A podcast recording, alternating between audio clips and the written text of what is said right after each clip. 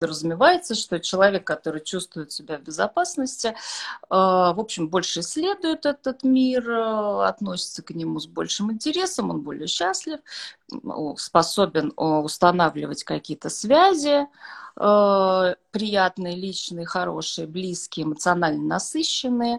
И эм, собственно говоря, вот э, эта идея, да, она сейчас сфокусировалась на теории привязанности. То почему, собственно говоря, так важна теория привязанности? Потому что мы надеемся, что от стиля воспитания мир изменится в лучшую сторону. И, в общем-то, если наши дети будут э, чувствовать доверие и безопасность, то они будут более счастливы, чем мы. Возможно, не разнесут э, мир на маленькие кусочки порыве какого-нибудь эм, амбивалентного к нему отношения. Подслушано у психолога. Подкасты.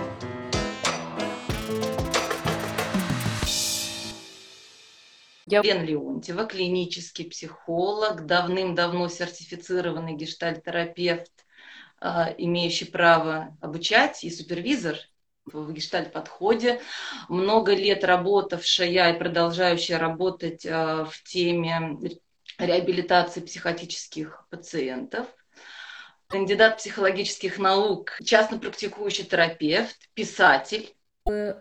Поговорить сегодня о том, что зачем, собственно говоря, мы изучаем теорию привязанности, вообще почему она нас так э, волнует, да, что Э, такого важного в эм, изучении детско-родительских отношений, отношений с матерью, с другими какими-то близкими членами семьи.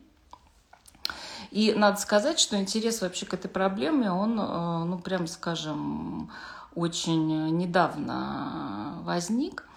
Вот, потому что э, сама по себе вообще постановка вопроса, что нас интересуют детско-родительские отношения, она принадлежит, в общем-то, уже 20 веку. И э, до этого детство как таковое не очень интересовало людей.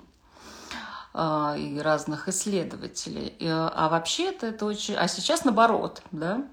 И есть э, очень интересные а, источники, исследователи, которые говорят о том, что даже делают такое смелое предположение о том, что вообще все человеческое развитие, оно идет по пути смены стилей воспитания.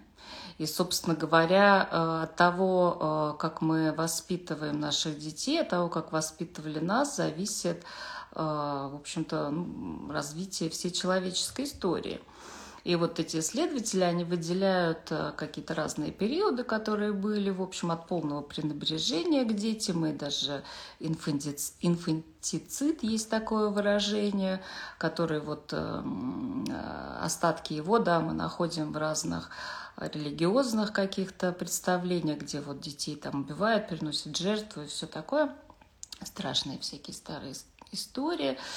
Эм, ну и вообще как бы при любом каком-то неблагоприятном течении событий, в общем-то, от них избавляются. Там вот это русские сказки пошла там Маша с Ваней там в лес, кушать нечего было, там, значит, отвели их туда и забыли. Потом э, другой приходит стиль воспитания общинный, когда дети такие были брошенные, ну как-то вот они там сами по себе болтаются. После этого э, такая эпоха возрождения, есть уже интерес к детям, их наряжают э, во взрослую одежду, и, в общем, как бы как-то пытаются очеловечить, так скажем, да, вот, и это такой период, э, ну, до строгости, достаточно большой строгости, телесных наказаний, одновременно при этом любви, власти отца такой совершенно э, непрекословный. А в период э, следующий, когда наступает эпоха просвещения, э, становится задача как-то просветить, просветить детей, да, научить их чему-то. Их э, появляются школы, вообще сама идея школ. Вот, и э, это э, становится каким-то образом, распространяется, в общем-то, по всей, ну, по, по, по разным культурам. Э, и, собственно говоря, только после вот последний период, 20 век, мы имеем такую идея, что э, детей надо как-то социализировать, они должны как-то жить своей жизнью особенной, да, есть детство, период юности появляется такое понятие, да, юности – и все это, в общем-то, приходит вот к такой идее, что детство это какой-то уникальный период, который э, продолжается сейчас э, очень долго, да, мы все говорим о том, что период детства постоянно удлиняется, да, вот когда, по-вашему, заканчивается детство у современных детей, когда оно закончилось у вас, вот интересно, да, на вскидку вот так вот это понять. Вот. Но на самом деле оно постоянно удлиняется. Это связано, конечно, с тем, что мы стали лучше жить и можем себе это позволить. Да? Детям не нужно начинать рано работать. Плюс детей меньше, и, соответственно, родители могут себе позволить их содержать дольше. И э, интересно, что этот период удлинения детства, он э, сопровождается тем, что дети, в общем, не хотят взрослеть. То есть вот это сильное такое отличие поколенческое, да, которое было, например, там, ну, в моем, условно говоря, поколении, там, 40-45-летних людей, это вот задача была быстро повзрослеть. Да, то есть детство кончается совершенно непонятно, когда оно заканчивается. Да, и, в общем, дети не хотят взрослеть, потому что они на самом деле очень хорошо живут. Дети не хотят взрослеть, и, соответственно, период детства, вот, вот он таким образом сильно удлиняется, и э, интерес к нему э, у специалистов очень повышенный. Да? Мы все время, в принципе, думаем о том, как воспитывать детей, как быть со своими детьми. И огромное количество запросов к психологу, оно именно, в общем-то, с этим связано. Да? с детством. Значит, что касается э, теории привязанности, да, соответственно, ну, это была такая маленькая подводка, да, к тому, собственно говоря, почему нам так важно, да, почему нам так важно э, понять э, что-то про детство, потому что существует вот эта вот такая вот идея, да, что если наши дети, если мы в детстве будем, в общем, как-то счастливы и довольны, то, может, мы и жить, в общем, будем как-то получше, да, вот, меньше агрессивных будет людей, войн и так далее, вот, и я вам очень советую прочесть или посмотреть хотя бы такой объемный а, труд есть на тему психоистории авторства Ллойда и де Люза, и у них очень интересно вот это вот э, обыгрывают они, в общем, с такой действительно идеей, что в общем-то, наше будущее зависит от стиля воспитания детей.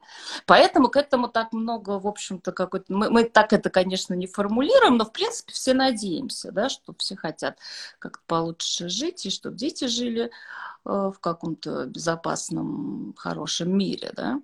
Вообще теория привязанности, она именно э, напрямую пересекается с этой идеей, потому что основная ее э, ее фокус это он на доверии и на безопасности, да, то есть, собственно говоря, каким образом сделать так, чтобы дети доверяли этому миру, чтобы у них было сформированное базовое доверие, и э, чтобы они чувствовали себя в безопасности, потому что подразумевается, что человек, который чувствует себя в безопасности, в общем, больше исследует этот мир, относится к нему с большим интересом, он более счастлив, способен устанавливать какие-то связи, э, приятные, личные, хорошие, близкие, эмоционально насыщенные. И, э, собственно говоря, вот э, эта идея, да, она сейчас сфокусировалась на теории привязанности. То почему, собственно говоря, так важна теория привязанности? Потому что мы надеемся, что от стиля воспитания мир изменится в лучшую сторону. И, в общем-то, если наши дети будут э, чувствовать доверие и безопасность, то они будут более счастливы, чем мы. Возможно, не разнесут э, мир на маленькие кусочки порыве какого-нибудь эм, амбивалентного к нему отношения. Вот, это как бы подводка. И, собственно говоря, а, поэтому, да, так вот как бы, да, такой интерес, как, собственно говоря, реализуется интерес э, исследователей к теории привязанности, да. Почему и сегодня у нас был план рассказать о классических экспериментах, которые проводили Мэри Энспорт и другие исследователи. На самом деле их очень много. Мы расскажем только о классике. Потом они модифицировались и на разных э, каких группах и в разных условиях. Это вообще психологическая традиция, какой-то замутить классический эксперимент, а потом постоянно, в общем в разных э, конфигурациях крутить. Издеваться, в общем-то, по-разному детьми и родителями. Вот. И на самом деле э, все элементы этого эксперимента каждая мать знает э, прекрасно. Да, это тот эксперимент, который представляла. И потом отголоски, в общем конечный эксперимент, он происходит, в общем-то, в взрослой жизни. Ну так вот, э, действительно, первоначально э, исследователи э, как-то сфокусировались на неблагополучных детях, да, Болби занимался вот военными а вот, эм, в общем, самое такое большое имя это Мэри Энсфорд, которая, собственно, классические эксперименты предложил и назвала эти типы привязанности, которыми мы пользуемся, надежная, ненадежная типы ненадежной привязанности, они были, в общем, проведены на э, такой любимой американской выборке. Это дети среднего класса, белые, естественно, вот, и которых, в общем, в жизни все было хорошо. То есть брали, как обычно, да, да, психологи, пытались найти вот ту самую норму, да, которая покажет нам, как, собственно говоря, должна быть устроена привязанность. Собственно говоря, что они делали? Они э, приглашали мать э, и ребенка э, в маленькую комнату, где было так называемое стекло Гизела, как вот в фильмах про преступление вот следователи смотрят а, на стекло, а в стекло, а там не видят в самой комнате. Вот то же самое делали психологи, тоже любят этот инструмент подглядывания такой. Да? И, собственно говоря, а, давали какое-то несколько минут матери и ребенку освоиться в этом незнакомом помещении, там игрушки, такое. А потом приглашали туда незнакомого, какого-то незнакомого человека, который соответственно, входил. Вот. И, да. и э, смотрели реакцию, собственно говоря, как ребенок э, себя ведет. Какое-то время они были втроем, а потом мама уходила. Вот. И, собственно говоря, э, э, таким образом достигался вот этот вот Э, этот вот эффект сепарационной тревоги. Вот мама ушла, незнакомая ситуация, какой-то предполагаемая опасность, незнакомый человек в комнате. Смотрели, что, как ребенок реагирует. Да? Так, ну и потом она возвращалась. Да, уже последнее поколение исследователей добавили к всему это всякие датчики, э, э, э, такие факторы. Вот, и выяснила, что спокойствие внешне, да, вот бывает так, что человек спокойно, а внутри, в общем, очень насторожен и напряжен. И это важный очень момент в привязанности, потому что человек, ребенок, ребенок, да, в возрасте, да, он выглядит спокойно, но внутри он не, он не, не чувствует себя, в общем-то, расслабленно. Он не расслаблен, он напряжен. Он напряжен, потому что ну, он сам за себя. Я думаю, очень многие наши слушатели, да и, господи, что там говорить, и мы тоже, вот, знаем прекрасно это чувство, когда я сам за себя. Я сам за себя, мне да. на самом деле не на кого. Да, я сам за себя. И вот это э, чувство, которое очень многие потом во взрослом терапии, как что-то, в принципе, хорошее. То есть это что-то хорошее. Ну, Человек сам на себя опирается, в принципе, да, сам за себя. Но оно, в общем-то, лишает его очень многих э, эмоциональных связей с другими людьми и не позволяет вот э, ощутить то самое доверие к миру, когда, в общем-то, с людьми можно расслабиться. Способ э, этим как-то это, наоборот, бояться являющийся называемый тип, гневаться, злиться. Когда мать возвращается, э, ребенок в этом амбивалентности. Он и радует, что она пришла, но при этом злится на нее. очень сильно. Да. Бьет ее, говорит, мама плохая, колотит ее там кулачками, не, как долгое время не может успокоиться, потому что эта ситуация его эмоционально расшатывает, да, он чувствует разные вещи. И, в общем, достаточно тоже хорошо обнаруживается во взрослом возрасте, когда вот там часто тоже в парной работе, это правда хорошо видно. Вот когда люди вместе, у них все хорошо. А когда они расстаются, ну там, на работу пошли, или куда кто-то уехал, да потом при встрече вот э, какие-то э, да, наступают. То есть, с одной стороны, и радость встречи, а с другой стороны, злость, что уехал там. Да. Да, вот это око за око, зуб за зуб, это, конечно, этой вот амбивалентной привязанности, потому что да. да, мать должна, или там уже на ее месте не мать, а любой другой человек должен знать. А он никогда не знает. В этом проблема. Вот, потому что вот он как-то по-другому чувствует совершенно. Да. И вот э, это очень важный момент, потому что вот эта амбивалентная привязанность, собственно говоря, знаете, как всегда, все хорошо, нет проблем, да, но когда проблема есть, когда не все кстати, да, по процентам, что они там намерили? Или что 70% детей обладают надежной привязанностью, в общем-то, хорошо реагируют на все, более открытые ситуации, и э, все у них более-менее нормально как-то, да. Тоже интересно, кстати. Это. Потом вот этих нормально тоже исследуют в разных ситуациях, и, в общем, все так вот неоднозначно устроено. А 15% остальное, вот это избегает амбивалентная связанность ненадежная, она делится вот примерно 15%. Да?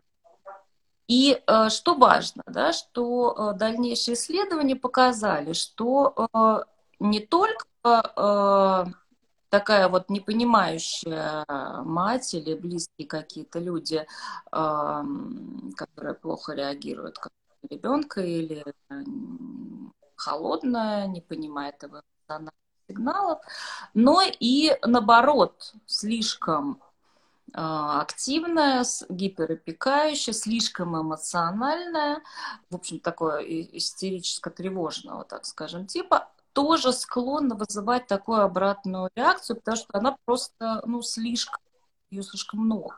В этом смысле избегать контакта, это, ну, а, значит, обеспечить себе развитие, да, потому что все время сливаться чужой психикой, в общем, невозможно, да. Это, кстати, очень важный момент, потому что вот этот баланс между как э, работой и ему дать побыть одному, между вот, э, ну, как бы уважить его какую-то шизоидную сторону, внут, внутреннюю, да, его, он очень э, такой э, сложный и э, часто приходится вот на совсем даже таких вот ранних этапах э, просить э, матерей внимательно наблюдать за детьми, потому что иногда они не могут успокоить не потому, что вы не успокоить, а потому что вы их достали. Ну, то есть надо как-то вот, э, им надо побыть одним. И это очень э, странно, вроде как бы он орет, да, ребенок, прям младенец маленький, очевидно, что его нужно качать, прижимать, успокаивать, петь песню, дать сиську. А с другой стороны, в общем, э, очень часто, если момент мать перевозбуждена, да, она как-то слишком тревожна, что у нее не получается, он все орет, орет, или просто мать плохо реагирует на вопль. Полно людей, которые просто от того, что другие вопят, плохо себя уже чувствуют.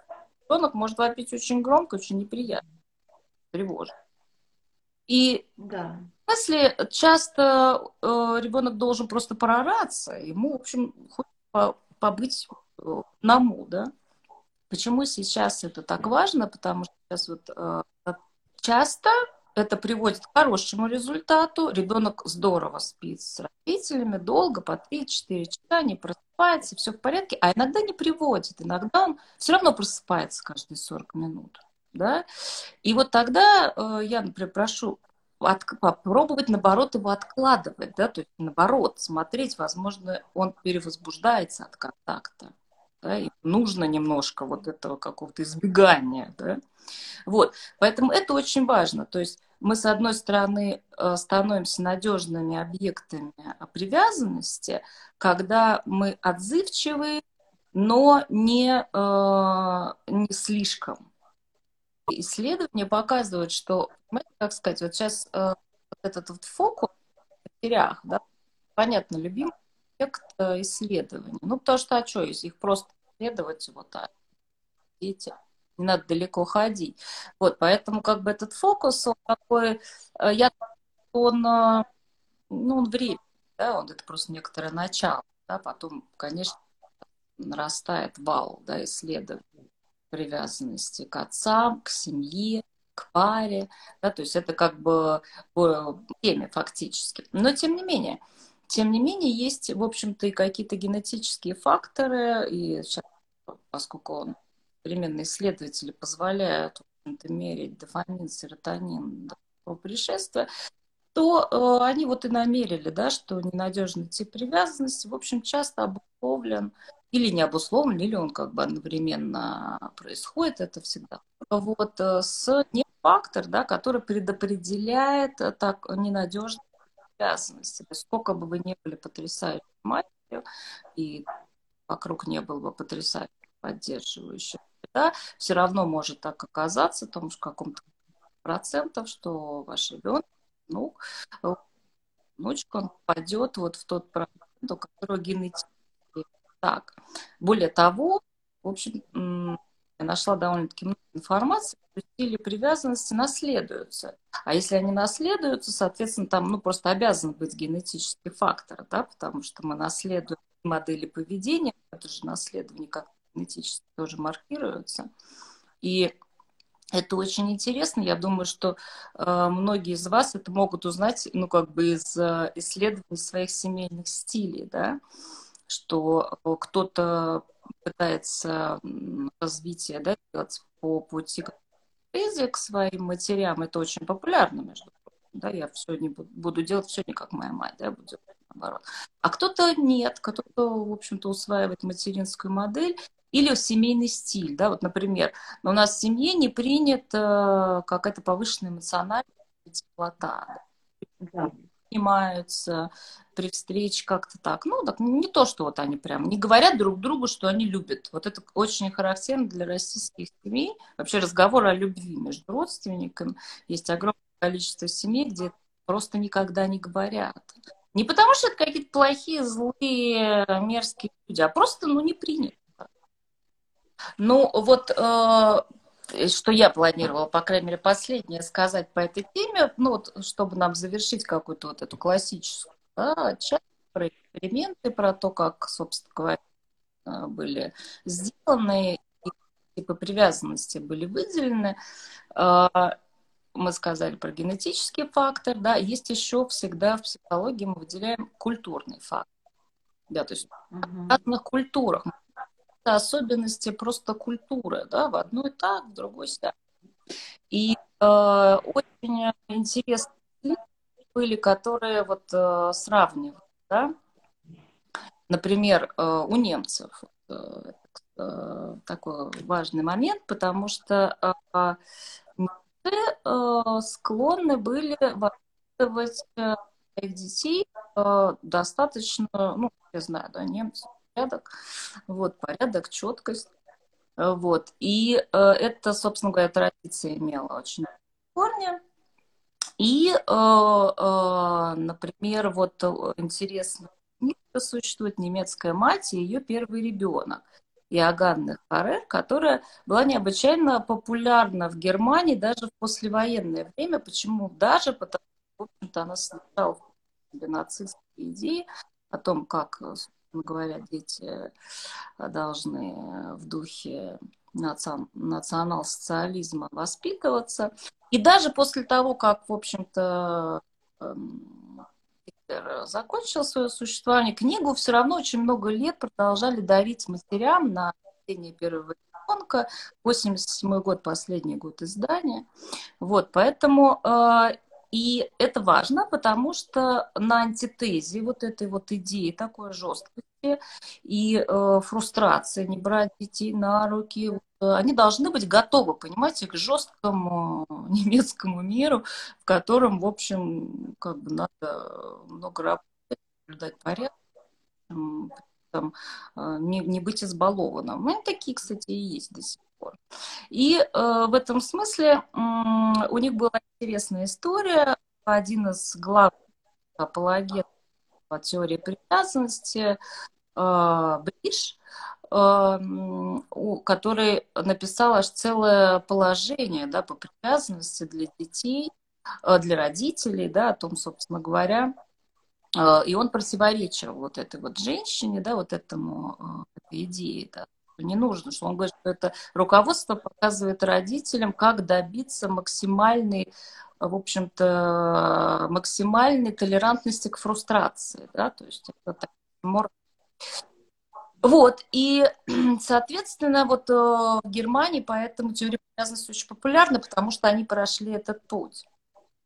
Также японские дети тоже демонстрируют очень высокий э, процент ненадежной привязанности. А почему? А потому что у них есть традиция, вот русские, это я помню, какое-то время назад активно воспринимали, что они до пяти лет типа все разрешают своим детям. Да. И Потом, когда меряют, да, у них бабах такие вроде добрые матери, а стиль привязанности. Да. Конечно, поэтому они такие более цепляющиеся, более привязанные, и это соответствует культурной традиции, в которой вот... Э, да. да то есть культура есть э, зависимость. И американские матери тоже исследовали много, естественно, любимые да, предмет, объект. И э, традиция американских матерей – это самостоятельно, это американская да, это человек, который должен быть готов к всему, но не так не в немецком таком а, как бы а, а, варианте, а открытые возможности исследовать, да, человек, который может. Поэтому у них тоже было много довольно-таки ненадежной привязанности, не странно, да? да. Вот. Вот э, интересно э, про, собственно говоря, нас поговорить, да? да. До свидания.